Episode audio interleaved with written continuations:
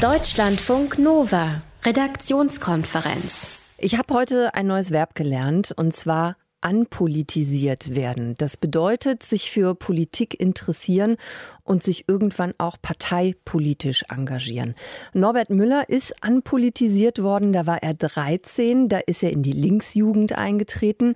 Mittlerweile ist er 31, studiert auf Lehramt und sitzt für die Linke im Bundestag. Dort vertritt er den Wahlkreis Potsdam. Norbert Müller ist einer der jungen ja, Männer und äh, auch junge Frauen, äh, die ein Mandat haben für den Bundestag und die wir euch seit Montag vorstellen. CDU, SPD und CSU CSU waren schon dran und haben uns mal erklärt, äh, ja, was, was diese Abgeordneten äh, motiviert, für welche Themen sie sich einsetzen wollen, wenn sie wieder gewählt werden. Und das möchte ich auch noch klären mit Norbert Müller von Die Linke. Schönen guten Abend, Herr Müller. Einen wunderschönen guten Abend. Herr Müller, ich sage das jetzt so, äh, Sie wollen wieder in den Bundestag. Ich weiß aber, dass Sie lange überlegt haben, ob Sie wirklich noch mal antreten wollen. Warum haben Sie gezögert? Naja, das ist, wenn, wenn man mit Menschen draußen zu tun hat, äh, da gibt es ein Bild von Politik. Wir sitzen äh, den ganzen Tag rum, verdienen einen riesen Schotter Geld, sind nebenbei bestechlich, äh, betrügerisch veranlagt und bescheißen die Leute von früh bis spät.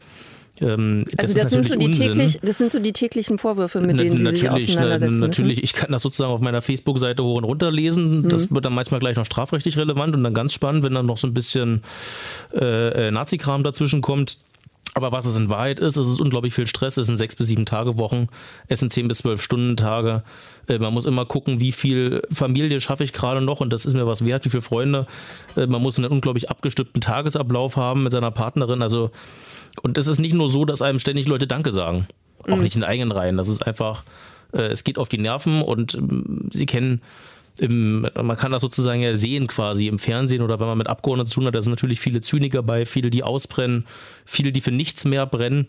Und ich habe mir immer gesagt, also ich muss noch Freude an dem haben und ich muss das Gefühl haben, ich bewege was und mich mehr mit gesellschaftlichen Verhältnissen, die ich ändern will, sozusagen abarbeiten als an der eigenen Partei und als an den Menschen, mit denen ich eigentlich zusammen kämpfen will. Okay, da, da Und das ist so der Bruch, ja. wo ich sage, wenn das nicht mehr klappt, dann muss man aufhören und natürlich denkt man immer darüber nach, wo steht man jetzt gerade. Hm.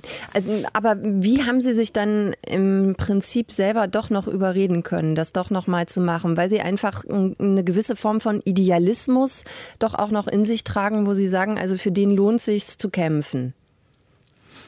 Na, ich glaube, ich brenne noch für Themen. Ich hatte heute früh ein Interview mit einem lokalen Radiosender, da hatten wir haben so ein Spiel gespielt, Politiker ärgere dich nicht oder so ähnlich. Und ich ärgere mich über viele Dinge, die ich gerne ändern will. Und ich habe das Gefühl, oder ich denke, dass Dinge, die ich anpacke, auch noch veränderbar sind. Und ich habe auch manchmal Erfolge, was für Oppositionspolitiker schon schwierig ist. Also werden ja keine Anträge von uns angenommen im Bundestag oder so. Aber äh, ich will eine kleine, eine ganz, eine ganz kleine Geschichte erzählen. Ich wohne direkt vis-à-vis -vis zu einem äh, Truppenübungsplatz der Bundeswehr der einzige Berliner, der ist aber auf Brandenburger Boden direkt vor meiner Haustür. Und dort sollte eine riesengroße Schießanlage gebaut werden, hat die Bundeswehr 20 Jahre geplant. So sollten Millionen in den Sand gesetzt werden. Und wir haben mit vor Ort, mit Bürgerinitiativen, mit Engagierten uns dagegen gewehrt. Ich habe Kontakt zur Bundeswehr aufgenommen, wir hatten eine Standortbesichtigung und wir haben erreicht, dass das Verteidigungsministerium diese Planung aufgegeben hat, mitten im Siedlungsgebiet eine große Schießanlage aufzubauen, wo man im 24-Stunden-Betrieb schießen wollte. Und wenn so eine teure Investition getätigt ist, wird sie ja auch genutzt. So, da hatten wir Erfolg. Als Abgeordnete, aber auch als Menschen, die lokal verankert sind, die Politik machen. Und ich fand, äh, das sind so Erfolge, die motivieren, die braucht man auch. Die motivieren Sie auch selber. Okay, ich verstehe. Ähm, Sie haben gerade schon gesagt, Sie ärgern sich natürlich auch äh, über viele Sachen, was mich zur nächsten Frage bringt, weil ich mir vorstellen kann, dass so ein Mandat im Bundestag ja auch irgendwas mit einem macht, auch mit Ihnen ganz bestimmt. Was würden Sie sagen? Was hat sich in den letzten drei bis vier Jahren bei Ihnen verändert? Na, man muss zusehen, dass man äh, den Kontakt zu den Menschen, die einen umgeben, nicht verliert. Da gibt es ja verschiedene Varianten. Es gibt viele, die wohnen einfach in Berlin, haben ihre Familie da und dann ist der Freundeskreis irgendweg. Äh, äh, andere Abgeordnete pendeln ständig hin und her, allein schon die Distanz. Und äh, ich merke das schon, dass es schwieriger wird. Man nimmt eine Sprache an, die anders ist. Ah, was das heißt ist dieses das? Politikersprech. Ah, ähm, was genau meinen Sie damit? Weil ich denke jetzt spontan Politikersprech sehr viel Worte produzieren, wo aber nicht immer besonders viel Inhalt hintersteckt. Na, ich würde das vorsichtiger formulieren. Man versucht sich nicht festzulegen. Ah, ja. Das ist das eine. Und dann ist diese Sprache ja auch unglaublich juristisch. Ja, das stimmt. Weil wir ja versuchen, viel zu formalisieren, möglichst genau zu treffen. Und das geht total vorbei an dem, was so jeder normale Mensch, egal welchen Bildungsstand er hat, auf der Sprache, auf der Straße spricht. Das heißt, Sie versuchen so zu sprechen, dass ich Sie verstehe und dass jeder andere Sie auch versteht. Ja, möglichst wenig Worthülsen und möglichst wenig Eventualitäten einbauen. Ja, darum bemühe ich mich. Ich versuche das schon mal zu reflektieren, ja, wie, wie man äh, auf der anderen Seite ankommt. Und dann sagen mir Menschen aus meinem engsten Umfeld, dass man sich verändert, dass man ein anderes Verhalten anlegt. Das ist auch schwierig. Dieses Raumschiff Berlin ist abgeschottet.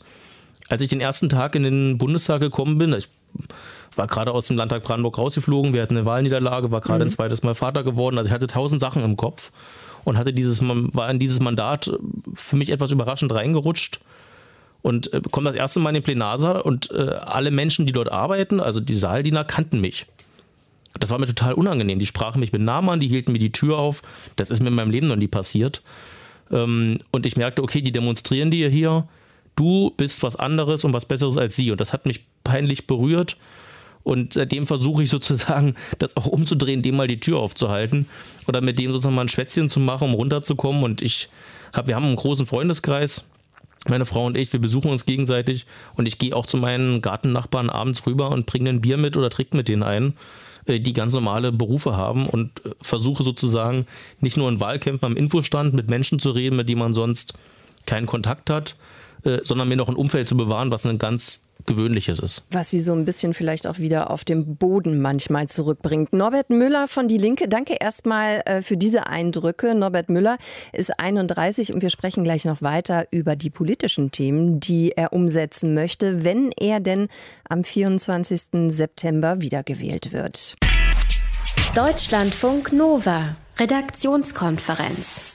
Es ist ihm nicht leicht gefallen, nochmal zu kandidieren. Zum Schluss hat er sich dann aber doch nochmal dafür entschieden. Norbert Müller ist 31 Jahre alt, sitzt für die Linke im Bundestag und er ist einer der jungen Abgeordneten, die wir euch vorstellen und die sich einsetzen für Themen, die vor allen Dingen junge Wähler interessieren.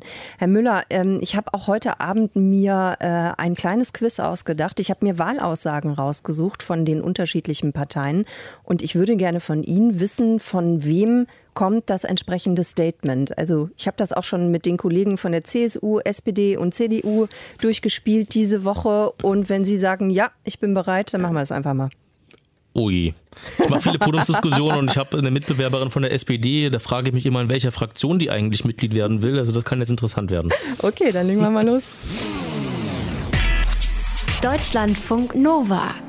Das hier ist die erste Aussage. Wir wollen Englisch als ergänzende Verkehrs- und Arbeitssprache in der öffentlichen Verwaltung erproben. Was sagen Sie? Von wem kommt die? Na, sowas könnte von der FDP oder von den Grünen sein. Jawohl, FDP, genau FDP, richtig. Sehr gut. sehr gut. Also, das schon mal geschafft. Dann ist das hier das zweite Statement. Wir lehnen Quoten, Kontingente und Punktesysteme ab. Wer war das? Also wir lehnen Quoten, Kontingente und Punktesysteme ab. Ja. Das könnte direkt von uns sein. Ja, das ist richtig, ganz genau. Die Linke. Dann kommt äh, jetzt äh, Punkt Nummer drei. Wir wollen den Bundespräsidenten direkt durch das Volk wählen lassen. Wer möchte das? Sowas klingt ein bisschen nach AfD. Das ist richtig, jawohl, auch äh, in diesem Fall. Und dann kommt die letzte Aussage. Unser Ziel bleibt, im Rahmen der verstärkten Zusammenarbeit mit anderen EU-Staaten eine Finanztransaktionssteuer einzuführen. Na, das kommt doch von den Grünen. Nee, das ist das die kommt CDU. Von den, das kommt von der CDU. Das ist die CDU, ganz genau. Aber ich glaube, jetzt von allen, die wir mal so insgesamt hatten, hatten Sie, glaube ich, die höchste Trefferquote. Also beim letzten hätte ich jetzt noch SPD geraten, aber ja. auf die Union wäre ich nicht gekommen. Wobei die fordern auch hohe Löhne im Wahlkampf und also ist ja auch einfach nur mal so just for fun gewesen. Herr Müller, lassen Sie uns noch auf ein paar Themen eingehen. Ein wichtiger Punkt für viele von uns sind ja die steigenden Mieten. Und wir haben ja mittlerweile schon mitbekommen, dass die Mietpreisbremse nicht so funktioniert, wie das ursprünglich mal geplant war. Und ich habe jetzt hier so ein weißes Blatt Papier vor mir liegen und ich würde gerne mitschreiben, wie wollen Sie sicherstellen, dass die Mieten bezahlbar bleiben oder wieder bezahlbar werden? Also erstens würde ich sagen, wir brauchen sozialen Wohnungsbau. Wir haben Zehntausende Sozialwohnungen verloren in den letzten Jahren. Nicht durch Abriss, das auch, aber die sind umgewandelt worden. Die haben die Sozialbindung verloren. Das heißt, wir müssen neue soziale Sozialwohnungen bauen. Wir schlagen als Linke vor, 250.000 Wohnungen im Jahr zu bauen. Das ist weniger als das, was wir brauchen, aber das ist das, was Bauverwaltung und was Unternehmen leisten können, wo die Kapazitäten wo, wo für die, da sind. Wo sollen die entstehen? Wo sollen die sein? Ja, die werden überwiegend in äh, den äh, Zentren Stadt äh, sozusagen sein, weil dort meistens, also in den mittelgroßen und größeren Städten, weil dort meistens auch die Menschen sind, die solche Wohnungen brauchen. Auf dem Land haben wir die Probleme, teilweise auch, aber in der Regel abgeschwächter. Mhm. Also sozialer Wohnungsbau habe Sozialer Wohnungsbau, ja. das ist die eine Komponente. Das zweite, das ist mir, ich komme ja aus Potsdam, immer ein sehr wichtiges Thema. Hier wird auch viel gebaut, hier findet auch sozialer Wohnungsbau statt. Aber das, was die Mieten am meisten treibt, das ist die Möglichkeit, und das, die gibt es ja gerade gesetzlich, dass bei einem neuen Mietvertrag sozusagen die Miete angepasst werden kann, und zwar an 10 Prozent über der ortsüblichen Miete. So, und wenn Sie in größeren, gerade in Unistädten sind oder in den Großstädten in Deutschland, in den Metropolen, da ziehen die Leute ständig um. Die werden jünger, die kriegen Kinder, die kriegen auch nicht mehr eins, sondern zwei oder drei. Die lernen neue Partner kennen, haben einen anderen Job. Da ist ja vieles heute sehr flexibel. Und man verlangt vom Menschen auch diese Flexibilität. Aber jedes Mal, wenn einer die Wohnung leer zieht und der nächste einen Mietvertrag kriegt und Wird in die Miete gleiche, raufgesetzt. genau. So, ich habe das in Potsdam auch. Ich bin ausgezogen aus der Wohnung, weil die für uns als Familie zu klein geworden war. Und unsere Nachmieterin, die zahlt fast 50 Prozent mehr als wir vorher. Das ist absurd. Und wenn man diese Preistreiberei gesetzlich stoppen würde, dann würde sagen, es gilt die Miete des Vormieters und du kannst maximal, wenn du zum Beispiel energetisch sanierst, einen bestimmten Teil umlegen auf die Miete. Also wenn eine reale Wertsteigerung an dem Mietobjekt stattfindet, dann würde so ein Großteil der Mietenspirale, die gerade frei nach oben dreht, gebrochen werden. Und das wäre, glaube ich, sehr wichtig. Gut. Und eine ganz einfache Maßnahme. Dafür muss ich noch nicht mal neu bauen. Ja, also Preistreiberei nenne ich es jetzt einfach mal bei der Miete, würden Sie gerne unterbinden. Gibt es noch einen Punkt, ähm, wo Sie Wir sagen, brauchen insbesondere, wir brauchen auch zum Teil spezielle Wohnungen. Wir brauchen mehr Wohnungsbau für Studierende. Da hat sich der Bund ziemlich aus der Pflicht genommen. Ähm, Das ist gerade in den Unistädten ein erhebliches Problem, bei den Studentenwerken äh, sozusagen Wohnraum zu schaffen. Wir brauchen altersgerechte Wohnungen. Wir haben ja, das ist die Situation, dass viele Ältere sagen, naja, ich sitze hier in meiner Fünfraumwohnung, ich bin vielleicht inzwischen allein, Partner ist gestorben, äh, Kinder, Enkelkinder sind weit weg, aber ich will eigentlich nicht ausziehen, weil wenn ich jetzt in eine altersgerechte Einraumwohnung ziehe, dann zahle ich genauso viel Miete wie jetzt. So. Und wenn das so ist, dann brauchen wir auch, denke ich, spezielle Förderprogramme, gerade für altersgerechtes Wohnen, gerade für barrierefreies Wohnen, ähm, um den Leuten auch die Möglichkeit zu geben, aus ihren dann zum Teil viel zu großen Wohnungen irgendwann rauszukommen und in für sie gute Wohnungen, die sie aber auch bezahlen können, zu ziehen. Gut, drei Punkte habe ich äh, notiert, habe ich aufgeschrieben. Werden wir mal gucken, äh, wie weit Sie da kommen werden an der Stelle. Ich würde gerne noch einen Punkt mit Ihnen besprechen, und zwar die prekären Arbeitsverhältnisse, die ja eben auch genug Menschen in Deutschland betreffen. Die Linke will Befristungen ohne sachlichen Grund, Minijobs und Leiharbeit abschaffen.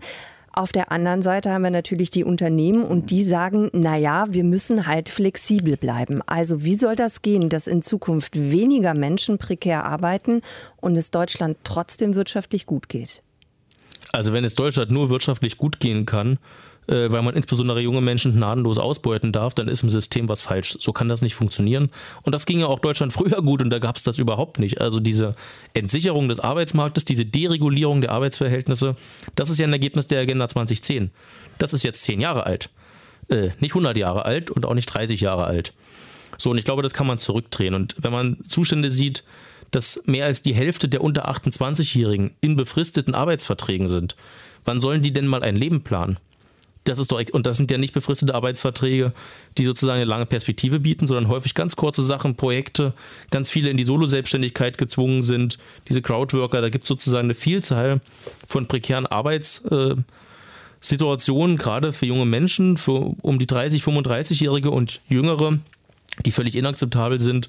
Und da wollen wir ran. Und wenn man sich die, die Lohnentwicklung gerade äh, in der Industrie anguckt, wo früher gut bezahlte Jobs waren, Stichwort zum Beispiel Logistik, äh, früher waren solche, solche Bereiche wie Logistik in Unternehmen, direkt im Unternehmen, die Leute waren fest eingestellt und bezahlt. Vernünftig. So, dann hat man die angefangen auszulagern, jetzt kommen die aus Leiharbeitsfirmen und kriegen zum Teil noch ein Drittel, manchmal ein Viertel dessen, was da früher gezahlt worden wäre. Das heißt, die kommen in den Bereich von Hartz IV, Aufstocker, ähm, und das muss meines Erachtens nicht sein. Und äh, in Deutschland geht es fast keinem Unternehmen schlecht. Die Werte, die dort erarbeitet werden, die werden von der Hand und von den, Köp von den Köpfen sozusagen der Menschen erarbeitet und dann soll man die angemessen für ihre Arbeit bezahlen. Statt äh, sozusagen die Gewinne, die entstehen, äh, auf den Finanzmärkten zu, zu verspekulieren. Herr Müller, vielen Dank erstmal für Ihre Ausführungen soweit. Norbert Müller in Deutschlandfunk Nova Interview. Er sitzt für die Linke im Bundestag und wir stellen euch diese Woche junge Frauen und Männer vor, die gerne wiedergewählt werden möchten am 24. September. Eine Partei fehlt noch in der Runde, das ist Bündnis 90 Die Grüne. Luise Amtsberg ist die Bundesabgeordnete für diese Partei unter anderem, aber es ist eben diejenige, mit der ich dann morgen am Freitag sprechen werde. Deutschlandfunk Nova, Redaktionskonferenz.